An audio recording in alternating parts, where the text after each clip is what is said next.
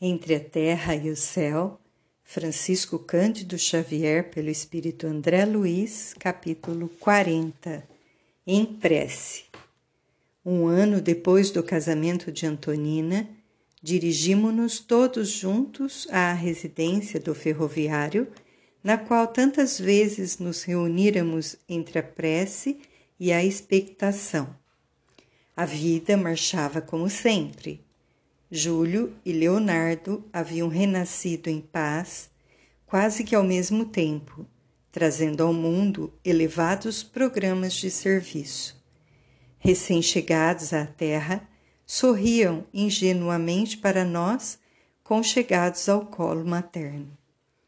Amaro e Zulmira, Silva e Antonina, cônscios das obrigações que haviam assumido, prosseguiam juntos entrelaçados na mesma compreensão fraternal. O singelo domicílio mostrava-se magnificamente florido, superlotado de amigos sorridentes. Lucas e Evelina celebravam os responsais. Nos dois planos, entre encarnados e desencarnados, tudo era esperança e alegria, paz e amor. Os noivos fitavam-se venturosos e Odila, na função de sacerdotisa do lar, ia e vinha, pondo e dispondo na direção do acontecimento. Entardecia quando o juiz, com a felicidade de todos, lido o contrato de matrimônio, pronunciou o clássico Declaro-vos casados em nome da lei. Oscularam-se os nubentes com inexcedível afeto e vimos espantados que Odila, em muda oração, se transfigurava, coroando-se de luz. Desvelou os olhos que se nos afiguravam mais lúcidos e contemplou a filha embevecidamente. Obedecendo, porém, a secreto impulso, ao invés de caminhar na direção de Evelina, dirigiu-se para Zulmira, enlaçando-a em lágrimas. Havia naquele gesto tanto carinho natural e tanto reconhecimento espontâneo que intensa emotividade nos tomou de assalto. Uhum. Transfundiam-se ali dois corações maternos na mesma vibração de paz, aurida na vitória interior pelo dever bem cumprido. Envolta na faixa de ternura em que se via mergulhada, a segunda esposa de Amaro começou a chorar, possuída de inexprimível contentamento, como se inarticulada melodia do céu lhe invadisse por inteiro o coração.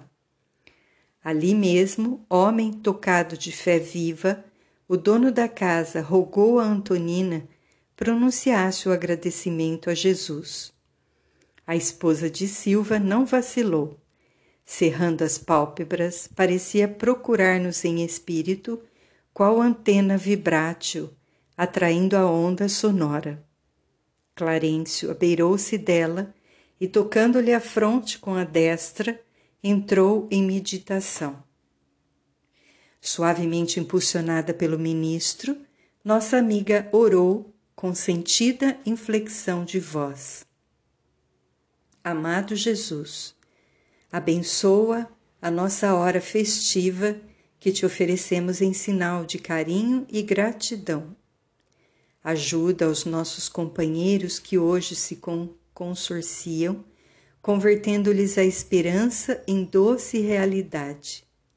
Ensina-nos, Senhor, a receber no lar a cartilha de luz que nos deste no mundo, generosa escola de nossos corações para a vida imortal.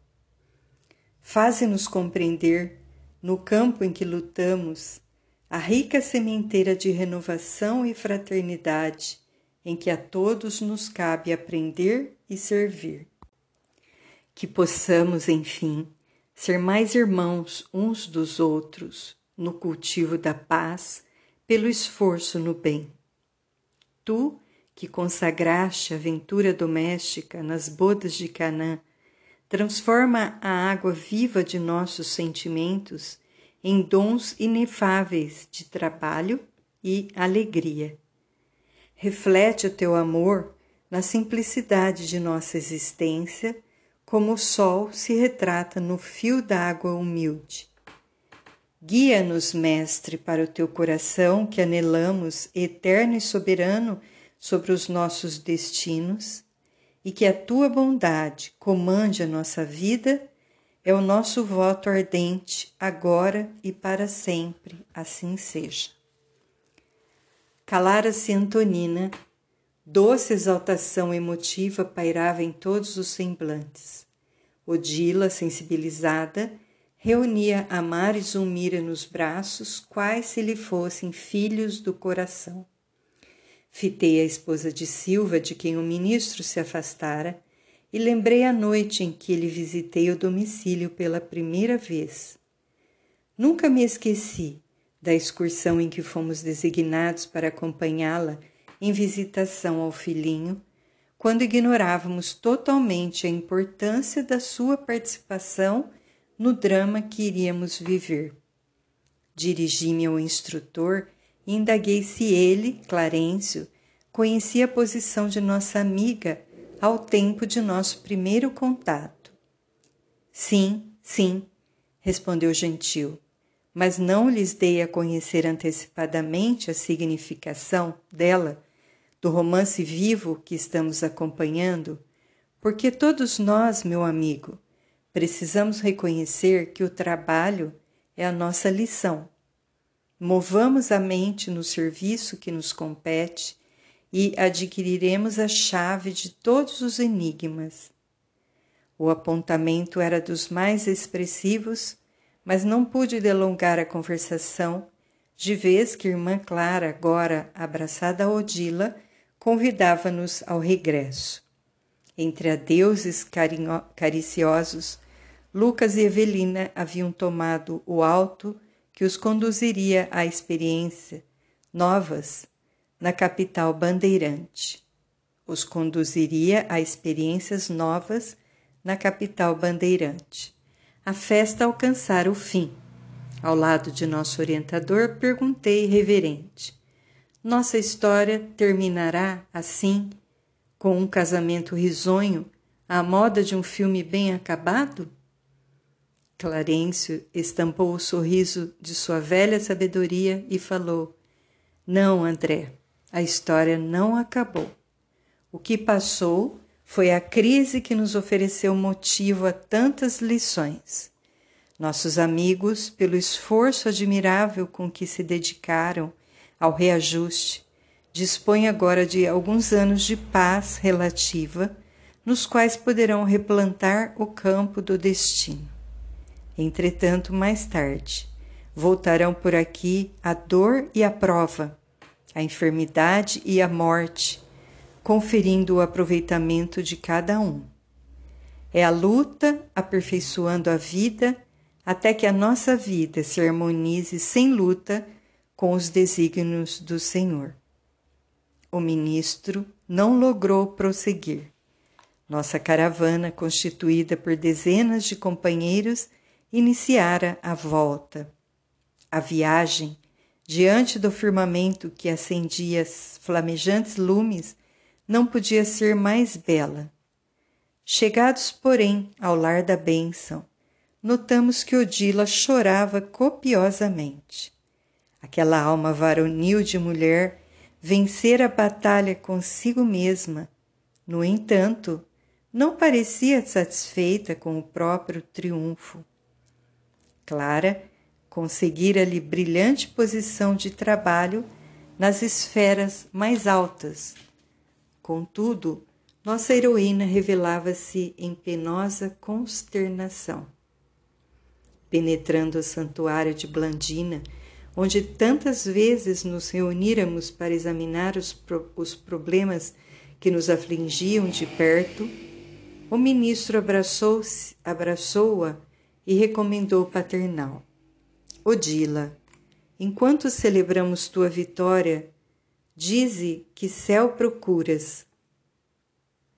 Ela caminhou para a irmã Clara e osculou-lhe a destra num gesto mudo de reconhecimento e depois, voltando-se para o nosso instrutor, respondeu com humildade: devotado benfeitor, meu lar terrestre é o meu paraíso.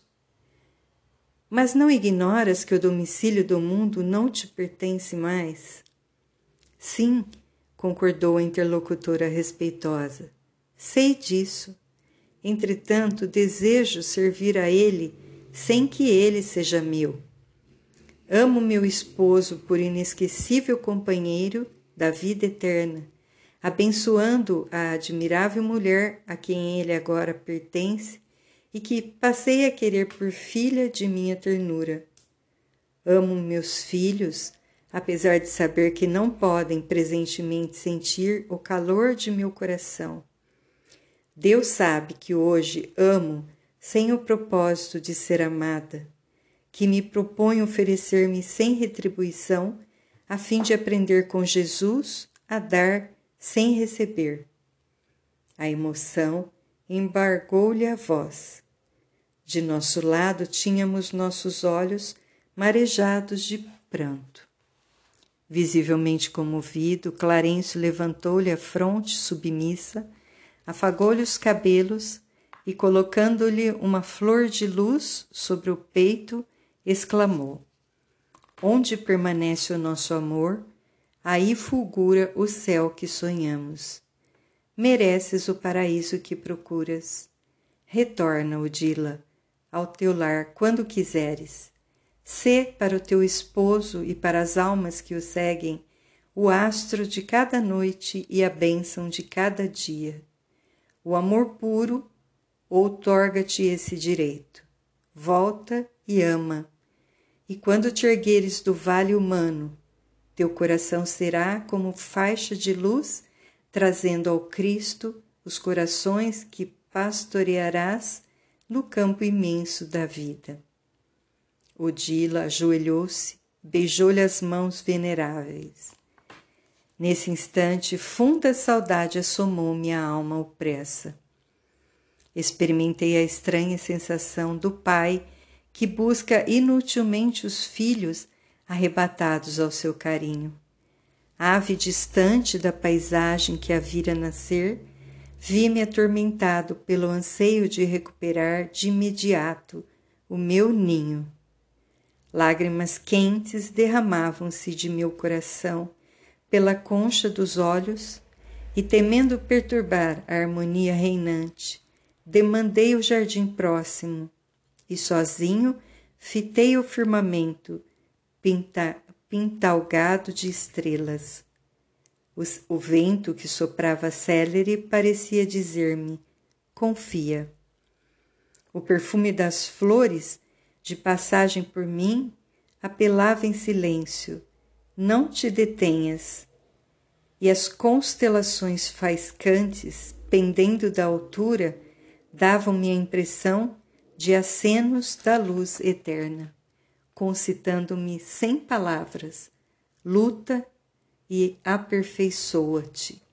A plenitude do teu amor brilhará também um dia.